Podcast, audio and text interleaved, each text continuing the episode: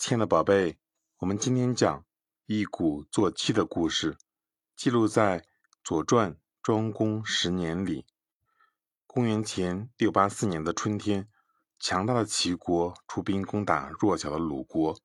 鲁庄公认为齐国一再欺负他们，忍无可忍，决心跟齐国决一死战，并亲自带领军队前往应战。齐国进攻鲁国。也激起鲁国人民的愤慨。有个鲁国人叫曹刿，请求拜见鲁庄公，要求参加抗齐的战争。鲁庄公见他智勇双全，深谋远虑，就同意了他的请求。齐鲁两军在长勺展开阵势，准备大战一场。齐军仗着人多，一开始就擂响了战鼓，发动进攻。鲁庄公也准备下令反击。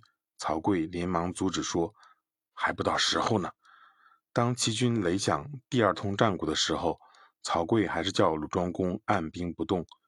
鲁军将士看到齐军张牙舞爪的样子，气得摩拳擦掌，但是没有主帅的命令，只好憋着气等待。齐军主帅看鲁军毫无动静，又下令打了第三通鼓，但鲁国军队仍然按兵不动。齐军三次准备进攻，都不见鲁军回应，士气大减，非常疲惫，情绪低落了下去，认为鲁军也不会再打了。士兵们纷纷坐下来歇息，队伍也开始松散下来。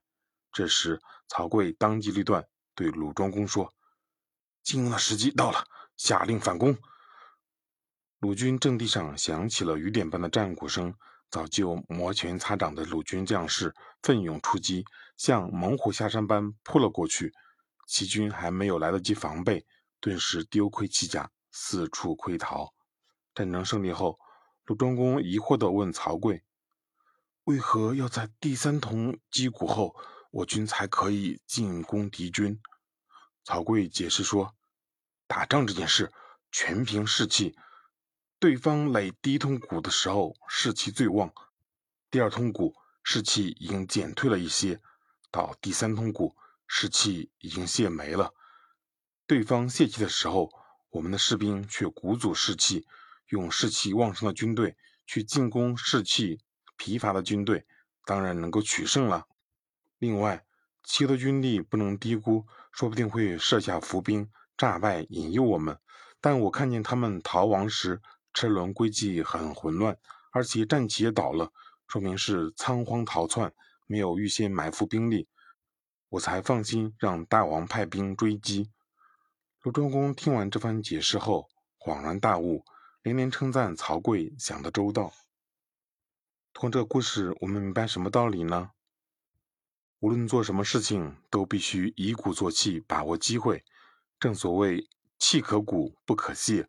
只有一鼓作气，保持高度的热情，并学会借力借势，才能把事情做好。一旦拖延，就不能够快速的掌握要点，从而不能够取得成功。